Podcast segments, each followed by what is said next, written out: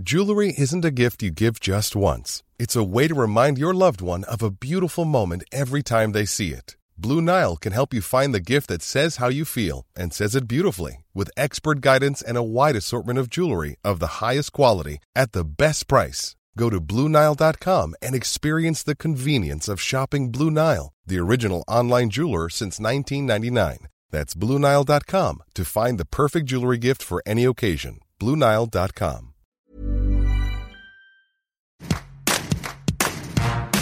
Des statues antiques au corps presque sans poils, au calendrier Les Dieux du Stade, où la pilosité des rugbymen est millimétrée, quelle histoire de la représentation des poils masculins.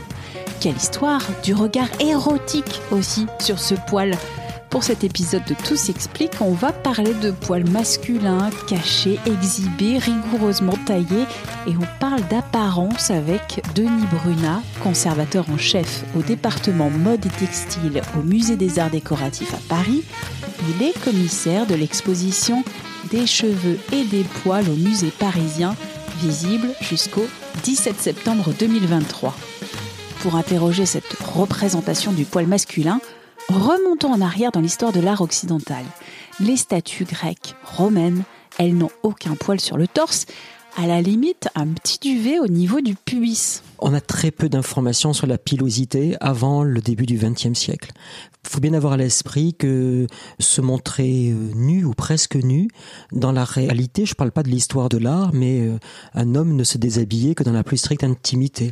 Et en effet, quand on regarde les statues antiques ou les représentations euh, d'hommes nus dans l'Antiquité, alors c'est vrai qu'ils sont souvent nus, mais il est vrai que, on va dire, l'homme, qu'il s'agisse d'un héros, qu'il s'agisse d'un dieu, n'a quasiment pas de poils. Alors il a parfois, notamment les dieux de l'Antiquité grecque, ont de la barbe.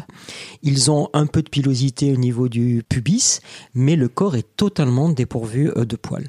Et ce qui est intéressant, parce que cela on va le retrouver au fil des siècles, les rares individus ou les rares êtres qui ont des poils notamment sur le torse, ce sont des créatures mi-humaines, mi-animales, comme les faunes, comme les satyres, où là on peut trouver en effet euh, du poil sur, sur les jambes et surtout du poil sur le torse, ce qui est dans d'autres cas, dans d'autres cas de figure, extrêmement rare.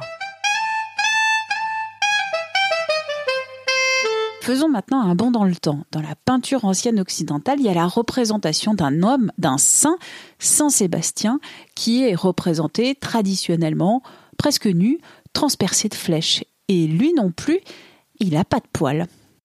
Oui, d'autant plus qu'à partir de la fin du Moyen Âge et de la Renaissance, notamment, donc autour du XVe siècle et après dans les siècles qui suivent, Saint Sébastien est représenté nu ou avec un simple pagne euh, autour de la taille et on le représente sans poils.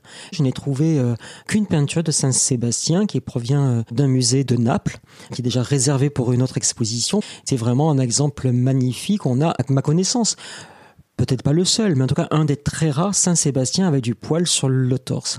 Et vous savez, c'est la même chose avec le Christ. Le Christ est, presque nu sur la croix. Il a juste un pagne, ce qu'on appelle le périsonium autour des hanches, et le Christ n'a pas de poil. Alors on a quelques exemples, par exemple une sculpture du XVe siècle de la fin euh, du, Moyen Âge où le Christ est presque nu sur la croix, donc il a les bras écartés, et il a, chose rarissime, du poil sous les aisselles et également du poil sur le bas-ventre. Début du XXe siècle, changement de perspective. On représente le poil sur les adeptes des sports considérés virils, comme les rugbymen, les boxeurs.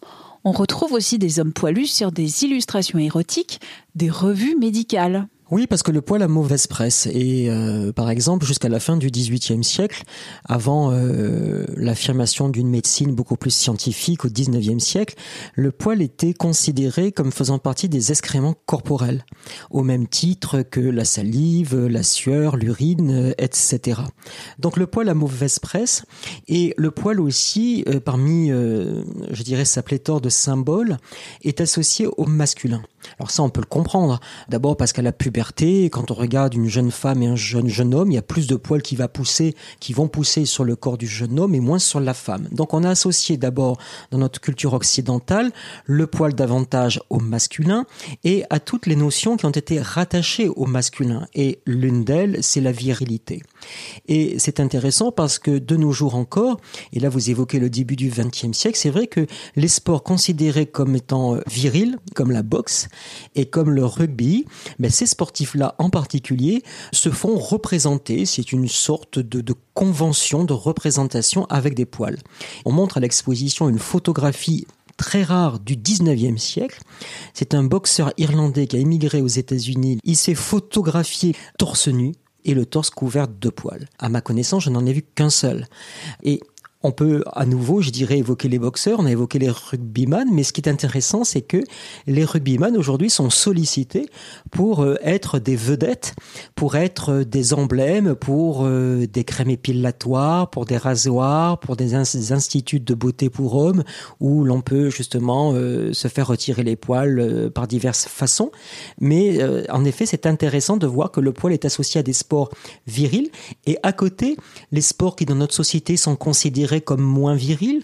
Euh, je pense par exemple à la danse classique. Un danseur classique, s'il est poilu aujourd'hui, doit passer par l'étape du rasage ou euh, de l'épilation pour pouvoir se montrer torse nu. En 72, l'acteur américain Burt Reynolds pose nu, le sexe caché, moustachu, poilu, alangui sur une peau de bête, il fume une cigarette. 40 ans plus tard, ce serait une image impossible. Burt Reynolds velu, c'était un phénomène de mode oui, ce qui montre, je dirais à la fois, je dirais toutes les modes, c'est parce que la pilosité, la manière de la montrer, la manière également de la dissimuler, euh, c'est un véritable phénomène de mode. Entre 2001 et 2020, chaque année, il y a eu la publication du calendrier Les Dieux du Stade, calendrier où posaient des joueurs de rugby, souvent nus, dans des poses érotiques. Et vous le soulignez, ils ont tous une pilosité rigoureusement maîtrisée. C'est vrai, puisque ce sont des corps, on pourrait dire, entre deux. C'est-à-dire qu'ils ne sont pas entièrement couverts de poils, comme ils ne sont pas entièrement nus. Il y a euh, des poils représentés à la fois sur le torse, euh, également sur le pubis, sur les jambes, et, cette pilosité, ces poils, sont passés au euh, rasoir, mais un rasoir spécial. C'est un rasoir avec un sabot pour laisser juste une partie des poils. C'est vraiment un entre-deux tout à fait révélateur d'une mode de la pilosité dans les années 90-2000. C'est-à-dire, il y a eu le phénomène à la fois des métrosexuels, il y a eu aussi le phénomène, vous savez, on doit aussi beaucoup, je dirais, la pilosité de nos contemporains et euh, depuis surtout les années 1970 à l'influence directe à la fois de la photographie érotique et du film pornographique. Par exemple, jusqu'en 1973, on n'avait pas le droit de représenter les poils dans les magazines érotiques comme dans les magazines porno et à partir de 73, c'était plus ou moins autorisé. Donc là, il y a eu une profusion de poils sur ces euh, supports. Et progressivement, on est arrivé vers des corps euh, presque nus. C'est ce qu'on voit surtout dans les années 80, 90. Et je pense qu'il y a eu une adoption, on va dire, euh, du citoyen lambda par le biais de ces images. Et ce que l'on voit en effet dans ces photographies, les dieux du stade, qui sont quand même des photographies très érotiques, ce sont des corps très érotisés, qui d'ailleurs ont été beaucoup vendus sur des sites internet, qui ont été beaucoup vendus dans des librairies gays. Il y a vraiment une image d'un corps particulier. C'est vraiment un corps qui est arrangé, c'est un corps qui est agencé et la pilosité joue un rôle important.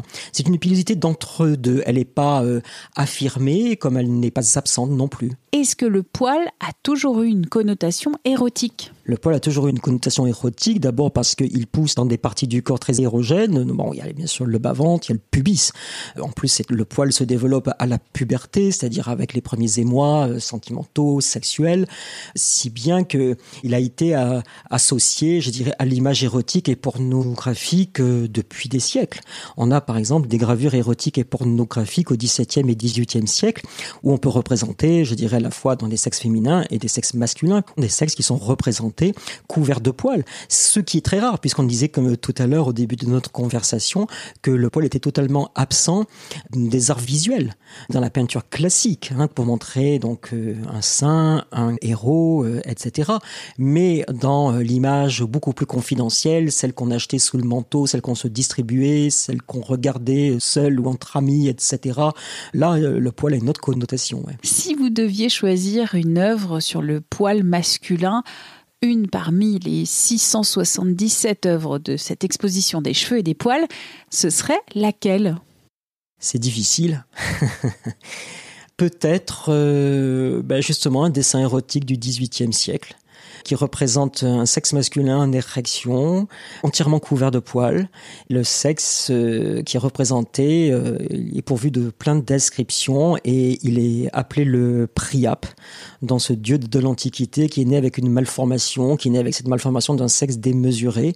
Et pour montrer le côté très érotique, je dirais très sulfureux de l'image, eh ben, ce Priap est entièrement couvert de poils. C'est un prêt exceptionnel de la Bibliothèque nationale de France qui fait partie euh, de nos prêteurs puisque nous avons en tout et pour tout 88 prêteurs pour cette exposition. Merci à Denis Brunat pour cet entretien. L'exposition des cheveux et des poils au Musée des Arts Décoratifs à Paris, c'est jusqu'au 17 septembre 2023. Merci d'avoir écouté cet épisode de Tout s'explique, un podcast d'Anne-Laetitia Béraud pour 20 minutes. S'il vous est plu, n'hésitez pas à le partager sur les réseaux sociaux, à en parler autour de vous. Abonnez-vous aussi gratuitement à ce podcast sur votre appli d'écoute préférée. À très vite et d'ici là, bonne écoute des podcasts de 20 minutes.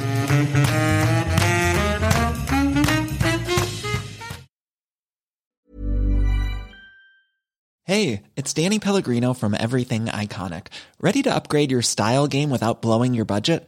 Check out Quince. They've got all the good stuff shirts and polos, activewear, and fine leather goods, all at 50 to 80% less than other high end brands.